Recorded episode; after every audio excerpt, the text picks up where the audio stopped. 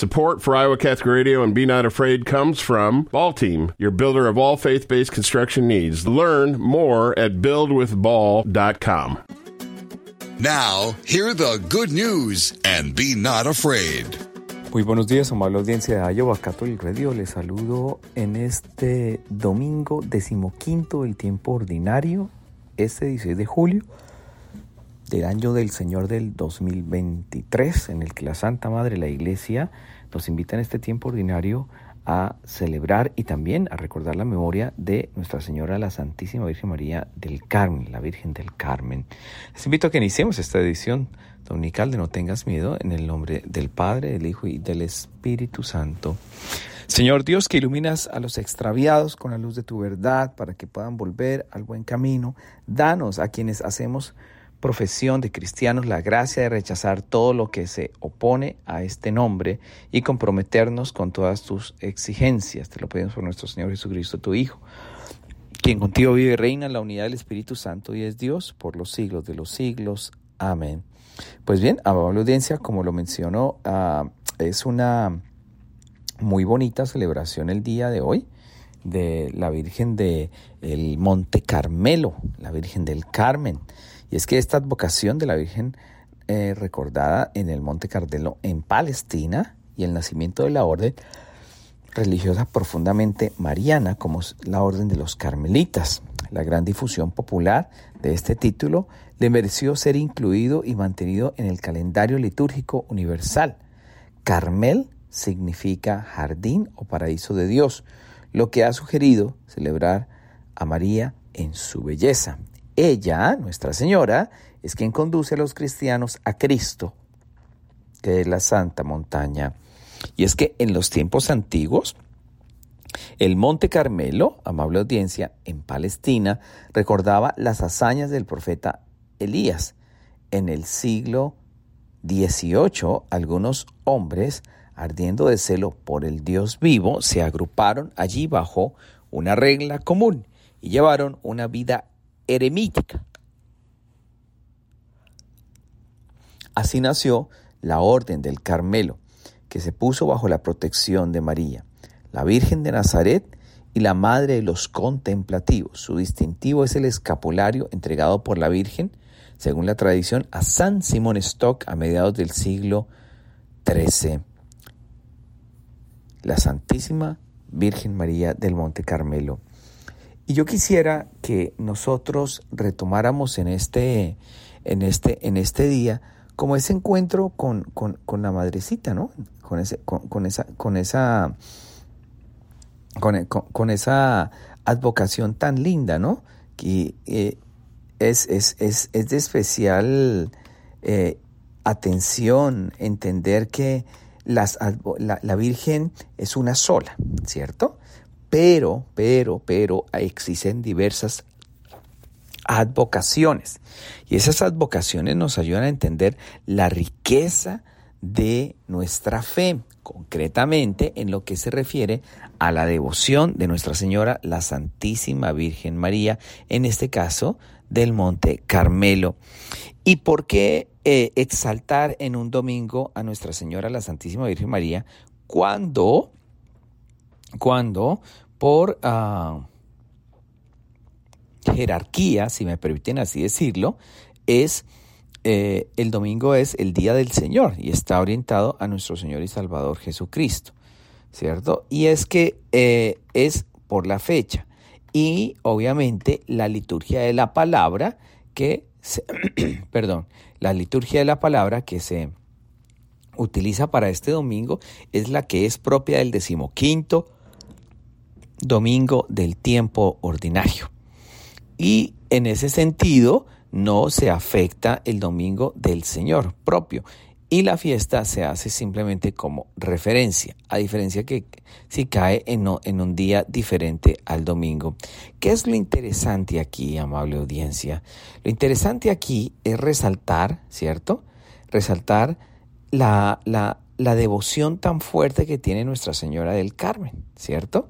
Y quisiera hacer referencia a algo que es particular y especial en la advocación de Nuestra Señora, la Virgen del Carmen, la devoción del escapulario. Por ejemplo, la devoción del escapulario del Carmen ha hecho descender sobre el mundo una copiosa lluvia de bendiciones espirituales y temporales, lo decía el Papa Pío XII. ¿Qué es el escapulario carmelita? El escapulario es un sacramental.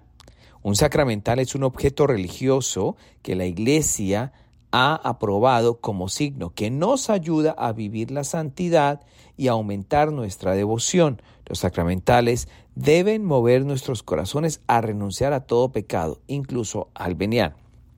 En el caso del escapulario, al ser un sacramental, no nos comunica gracias como lo hacen los sacramentos, sino que nos disponen al amor de Dios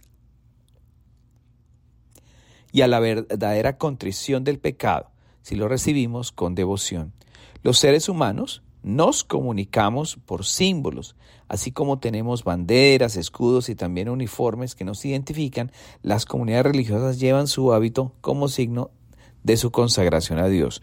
Los laicos no pueden llevar hábito, pero los que desean asociarse a los religiosos en su búsqueda de la santidad pueden usar el escapulario. La Virgen dio a los carmelitas el escapulario como un hábito miniatura que todos los devotos pueden llevar para significar su consagración a ella. Consiste en un cordón que se lleva al cuello con dos piezas pequeñas de tela de color café, una sobre el pecho y la otra sobre la espalda. Se usaba bajo la ropa, junto con el rosario y la medalla milagrosa. El escapulario es uno de los más importantes sacramentales marianos. San Alfonso María de Ligorio, doctor de la Iglesia, decía, así como los hombres se enorgullecen de que otros usen su uniforme. Así Nuestra Señora Madre María está satisfecha cuando, nos, cuando sus servidores usan su escapulario como prueba de que han dedicado a su servicio y son miembros de la familia de la, de la Madre de Dios. ¿Cómo se originó el escapulario? La palabra escapulario viene del latín escapule, que significa hombros, ¿no? Y eso es muy importante aclararlo, en tanto que originalmente era un vestido superpuesto que cae de los hombres y lo llevaban los monjes durante su trabajo. Con el tiempo se le dio el sentido de ser la cruz de cada día que como discípulos de Cristo llevamos sobre nuestros hombros.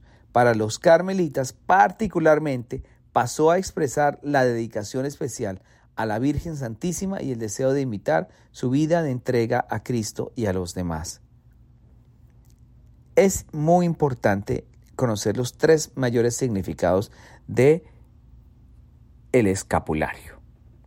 Pero esto no mirar, lo, lo hablaremos después de la pausa. Recuerden que estamos en No Tengas Miedo a través de Iowa Catholic Radio.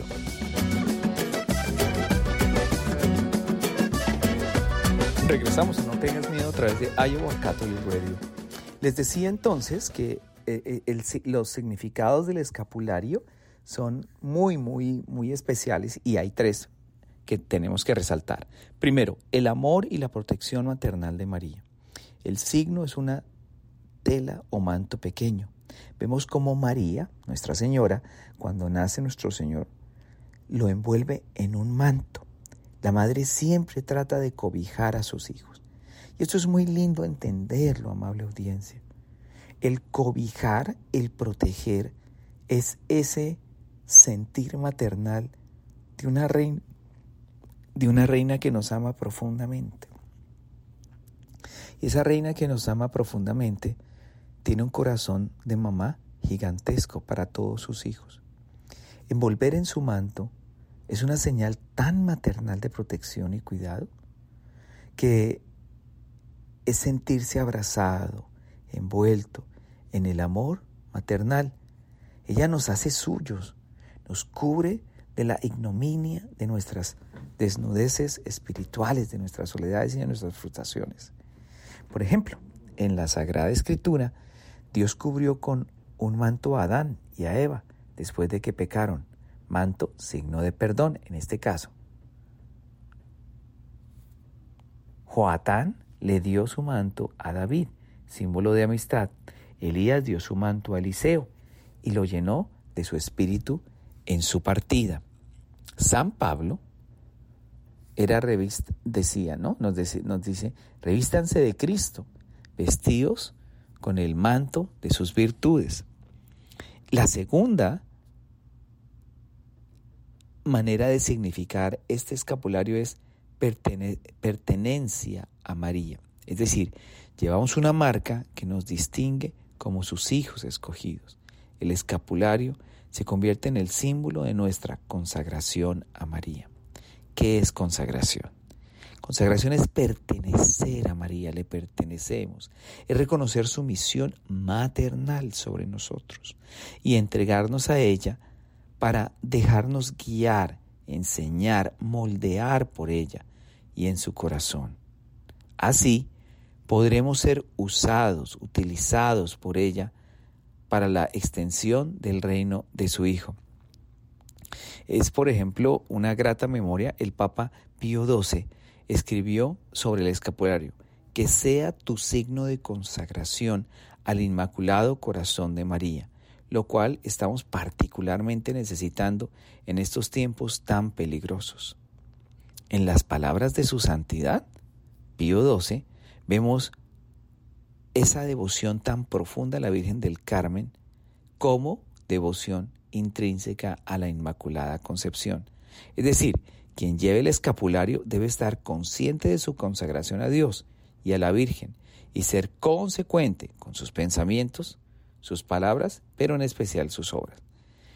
Y la tercera, el yugo, el suave yugo de nuestro Señor Jesucristo. Carguen sobre ustedes mi yugo y aprendan de mí porque soy paciente y humilde de corazón y así encontrarán alivio porque mi yugo es suave y mi, cargue, y mi carga ligera. El, el capítulo 11, versículos 29 al 30 del Evangelio de Mateo, que a propósito fue el Evangelio del domingo pasado. Y miren lo, lindo, ¿no? El escapulario simboliza ese yugo que Jesús nos invita a cargar, pero que María nos ayuda a llevar. Quien lleva el escapulario debe identificarse como católico sin temor a los rechazos y dificultades que ese yugo le traiga. Es decir, que con estas, eh, con estos significados, tener tan cerca a la, a la Virgencita nos ayuda a aumentar esa presencia celestial en nuestra vida. Y ella, obediente, dócil, nos acerca siempre a nuestro Señor y Salvador Jesucristo. De hecho, San Luis María Criñón de Montfort decía a Cristo por María. Y ya acercándonos al Evangelio de este domingo, que el Evangelio está tomado del capítulo 13, versículos 1 al 23 del Evangelio de Mateo, cuyo corazón está orientado a las, a las parábolas, pero concretamente a la parábola del sembrador, yo quisiera que nos hiciéramos protagonistas de este Evangelio y nos colocáramos personificando esa semilla de la cual habla el Señor. Porque es que el personificar esa semilla de la cual habla el Señor nos ayuda a entender y a comprender de una manera mucho más significativa. Y quisiera compartirles el Evangelio. Y dice que un día salió Jesús de la casa donde se hospedaba y se sentó a la orilla del mar. Y allí se reunió en torno suyo mucha gente, que él vio que en la que él se vio obligado a subir a una barca donde se sentó mientras la gente permanecía en la orilla. Entonces Jesús les habló de muchas cosas en parábolas y les dijo, una vez salió un sembrador a sembrar, y al ir arrojando la semilla unos granos cayeron a lo largo del camino. Vinieron los pájaros y se los comieron. Otros granos cayeron en terreno pedregoso y tenía poca tierra. Ahí germinaron pronto, porque la tierra no era gruesa. Pero cuando subió el sol, los brotes se marchitaron y como no tenían raíces, se secaron. Otros cayeron en entre espinos y cuando los espinos crecieron, sofocaron a las plantitas. Otros granos cayeron en tierra buena y dieron fruto, unos ciento por uno, otros sesenta y otros treinta. El que tenga oídos, que oiga. Y esta es una reflexión muy hermosa que nos ayuda a entender qué es lo que significa. Más adelante el Señor dice, escuchen pues ustedes lo que significa la parábola del sembrador. A todo hombre que oye la palabra del reino y no la entiende, le llega el diablo y le arrebata lo sembrado en su corazón. Esto es lo que significan los granos que cayeron a lo largo del camino. Lo sembrado sobre terreno pedregoso significa al que oye la palabra y la acepta inmediatamente con alegría, pero como es inconstante, no la deja echar raíces y apenas le viene una tribulación o una persecución por causa de la palabra, sucumbe. Lo sembrado entre los espinos representa a aquel que oye la palabra, pero las preocupaciones de la vida y las seducciones de las riquezas la sofocan y queda sin fruto. En cambio, lo sembrado en tierra buena representa a quienes oyen la palabra, la entienden y dan fruto. Unos el ciento por uno, otros el sesenta y otros el treinta. Es muy, muy, muy, muy hermosa esta parábola y muy propia de la mano de la Virgen María porque ella nos da ejemplo de cómo multiplicó los dones, ¿cierto? Y cómo hizo manifiesta la manera como Dios actúa a través de ella y cómo nos puede acercar a ser esa semilla que da fruto, que da abundancia y generosidad en Dios. Pero también nos recuerda, como lo dice Mateo, el Señor, que a veces la, la, vocación cristiana nos lleva a, a exigirnos en la oración y en la fidelidad porque nos podemos distraer. Recuerden que estamos en No Tengas Miedo, en esta edición dominical, a través de Iowa Catholic Radio.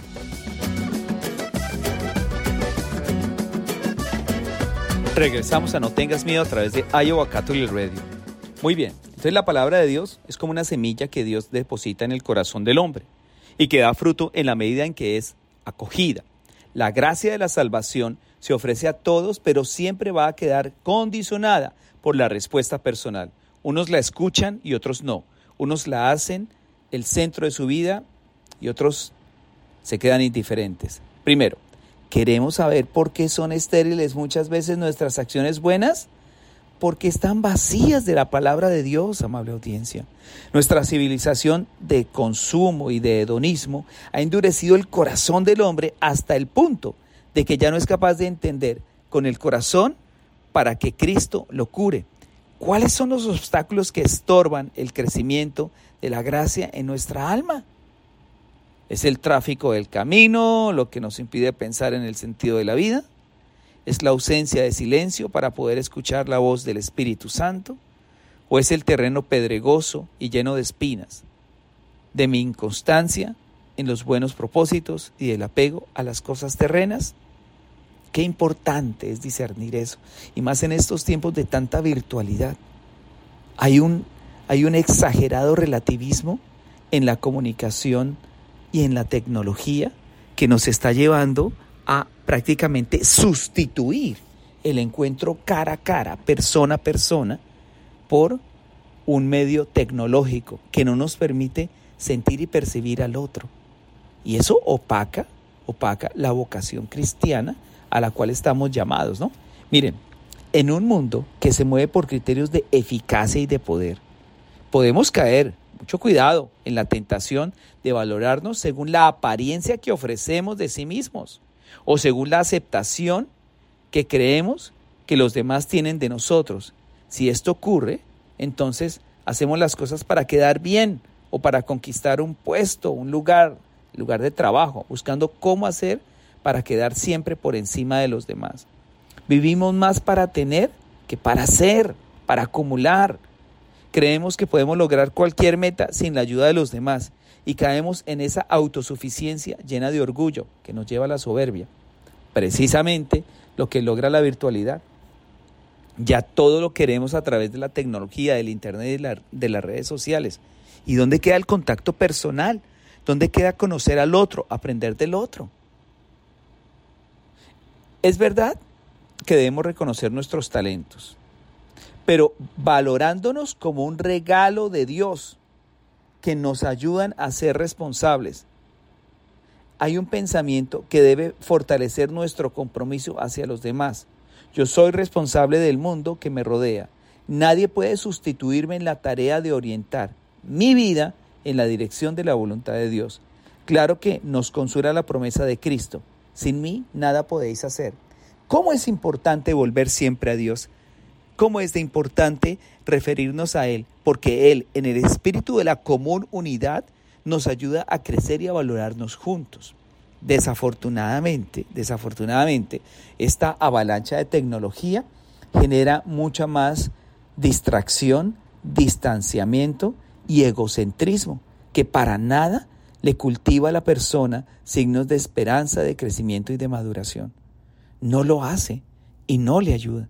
Y ustedes y yo, amable audiencia, desde una perspectiva de fe, estamos llamados a humanizar el mundo con nuestro testimonio de vida. Y la humanización del mundo, como lo mirábamos en los primeros dos segmentos cuando nos referíamos a la Santísima Virgen en su advocación, Nuestra Señora del Carmen, es esa señora obediente, dócil, siempre dispuesta a aceptar la voluntad de Dios.